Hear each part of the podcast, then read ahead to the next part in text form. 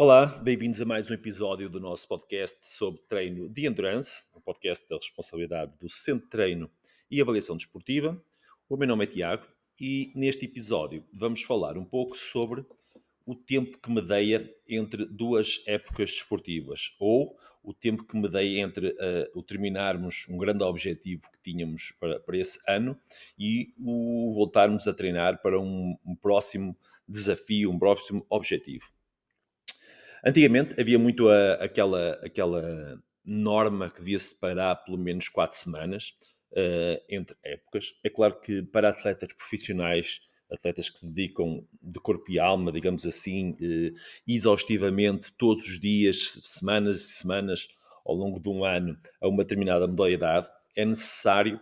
uh, um corte mais radical com a modalidade esportiva.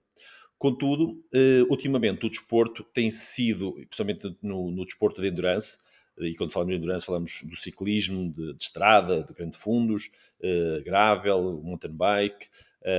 a corrida, as maratonas, meias maratonas, o triatlo, as grandes provas do Ironman, tem-se vindo a massificar uma participação, mas muito, muito significativa de atletas amadores, atletas que têm a sua vida uh, pessoal, profissional, uh, que não são uh, propriamente atletas de alto nível, que nem por isso deixam de ter performances bastante interessantes, mas que têm que conciliar isso com, a sua, com o seu dia a dia normal, digamos, de, das pessoas, entre aspas, normais, que não têm estes, estes vícios do, do endurance. E assim, uh, o que é que acontece?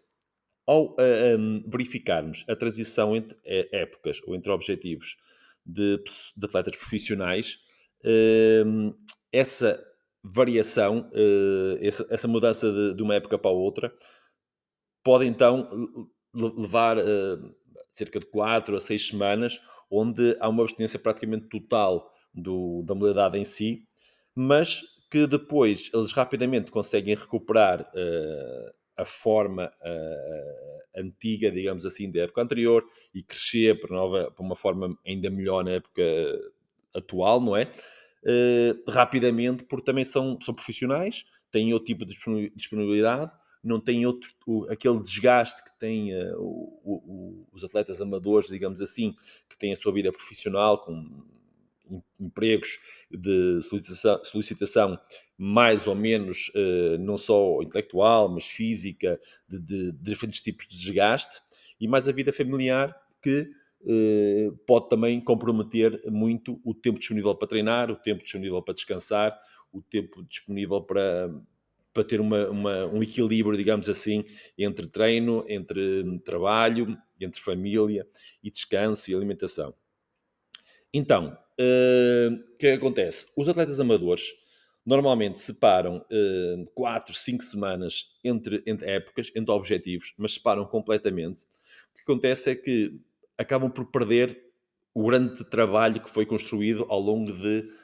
vários meses. E quando falamos vários meses, falamos de 8, 9, 10 meses, onde fomos procurando crescer, no limiar anaeróbio, no, no, ciclismo, conseguimos atingir uma relação peso-potência espetacular, que já não, que não, não, se já não estávamos a contar uh, chegar a este patamar uh, e conseguimos melhorar em relação à época anterior. E se para a época seguinte nós pretendemos chegar a um valor ainda superior a esse, nós não podemos deixar que o valor deixa tanto aos valores residuais com que começamos a época anterior, mas começarmos um pouquinho mais acima, ou seja, atalharmos um pouco o caminho, porque depois o tempo que iremos ter para trabalhar não será tanto como se fôssemos um atleta profissional. Isto o atleta profissional tem mais tempo para treinar, mais tempo para se preparar para o treino, para recuperar do treino, para fazer todo o tipo de trabalho auxiliar ao treino. Uh, com calma, com, às vezes pode ser só o, o descansar, a massagem, o treino de ginásio, reforço, flexibilidade, uh, a nutrição nos timings certos, distribuída ao longo do dia. Quem trabalha e tem a sua vida pessoal, muitas vezes pode ter várias refeições comprometidas uh, e com horários desfasados em relação ao ideal, porque em termos profissionais, em termos familiares, não foi possível uh, comer naqueles timings, ou ficamos presos no trânsito, e às vezes um percurso de 20 minutos pode tornar um percurso de uma hora. São pequenas coisinhas que às vezes parecem insignificantes, mas que acabam por ter um reflexo muito grande neste tipo de atletas amadores. Assim, nós eh, procuramos aconselhar, consoante o caso, eh, o tipo de descanso que devem os atletas fazer de forma a não perderem tudo o que conseguiram conquistar durante um ano quase de trabalho.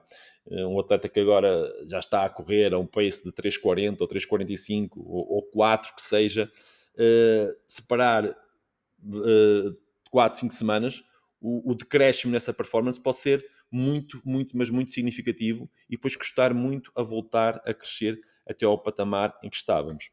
É claro que ao, ao ouvirem estas, estas constatações uh, vão passar várias coisas pela cabeça e muitas delas podem ser do, do género: pá, isto faz todo senti sentido. Eu, quando volto a treinar, quando volto a correr, quando volto a pegar na bicicleta, eu sinto que estou uh, muitos furos abaixo do que estava quando acabei a época. Se calhar não devia parar tanto tempo, voltar outra vez a remar contra a maré dois meses, três meses, até num, estar num patamar inicial para depois tentar almejar o que conquistei na época anterior.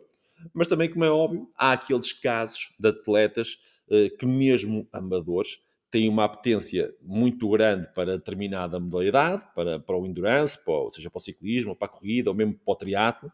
e que rapidamente conseguem uh, chegar a um patamar de rendimento bastante interessante e depois uh, começar a, a, refinar, digamos assim, o trabalho, otimizar as tarefas para conseguir patamares de performance superiores. Por isso,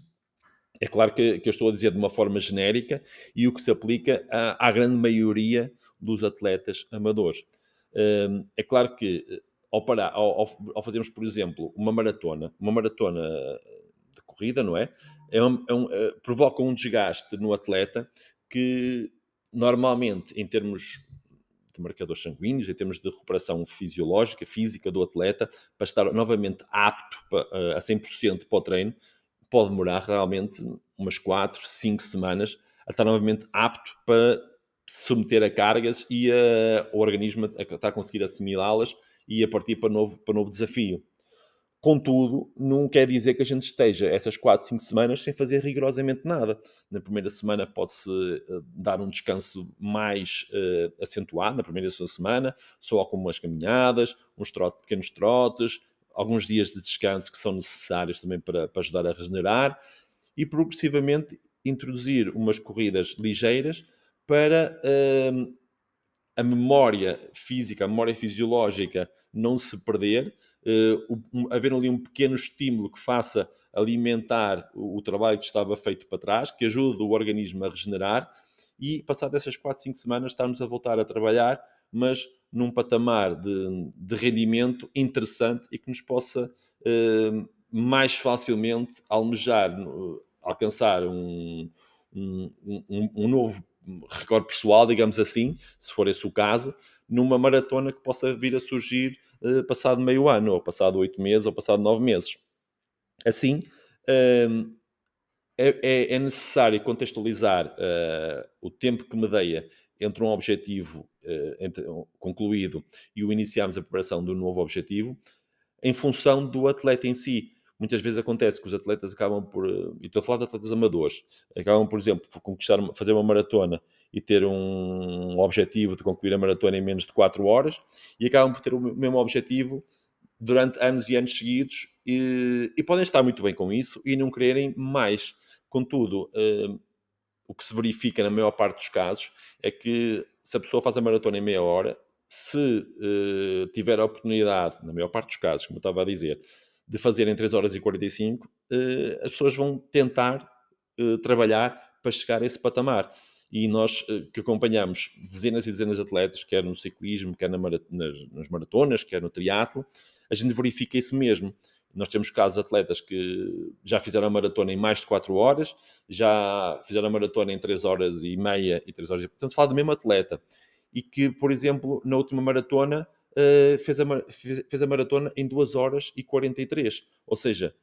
saiu num patamar de mais de 4 horas e chegou a 2 horas e 43. Isto porque também no início, uh, se calhar, olhava para a maratona e não olhava para aquela modalidade como se fosse a sua modalidade, como se fosse o seu objetivo começou a apaixonar-se pela distância e pelo desafio que, que, que, que engloba o, o, fazer a maratona, foi evoluindo nos ritmos e estamos a falar em, que num percurso de cerca de 7 anos uh, conseguiu esta evolução até ao, ao, valor de 2 horas e 43, que acaba por ser já um, um valor, um, um, resultado de acesso muito restrito à, à, maior parte dos atletas que se propõem a fazer uma maratona. Por isso, uh, é importante verificarmos o tempo que medeia entre o acabar um objetivo e preparar o próximo, saber ao certo com que números é que estamos a trabalhar, sabemos qual é o nosso limiar anaeróbio agora, qual foi o nosso limiar anaeróbio ao longo do processo, limiar anaeróbio e todos os outros fatores, o VO2 máximo, quantos mais dados conseguimos conhecer nosso, do atleta, eh, mais eh, conseguimos eh, planear e perspectivar o que é que podemos evoluir a curto e médio prazo. Uh, então, uh, em função do que, do que nós pretendemos fazer após concluirmos um objetivo, devemos refletir no tempo que devemos estar parados ou não e saber a fatura que temos que, entre aspas, pagar porque podemos estar parados tempo a mais, porque hum, o treino acaba por ser muito madrasto, porque a não estimulação das estruturas faz com que a, a nossa função regrida drasticamente e rapidamente, e muito mais rápido do que nós uh, às vezes pensamos. E se calhar o, o, o destreino provocado por 3 ou 4 semanas pode significar, em termos de treino de construção, mas se calhar umas 8, 9, 10 semanas. Ou seja, tanto tempo parado vai dar um trabalho enorme a conseguirmos uh, paulatinamente crescer até ao, à, à, performance que nós estávamos quando, quando acabamos. Por isso, eh, reflitam bem sobre o trabalho feito, reflitam bem sobre o que pretendem fazer a seguir e tomem as melhores decisões eh, por forma a tirar o mais, mais, de, o mais possível de vocês, da vossa performance e alcançar os melhores resultados. Espero que tenham gostado, deixem as vossas sugestões, podem utilizar os nossos contactos e bons treinos. Até um próximo episódio.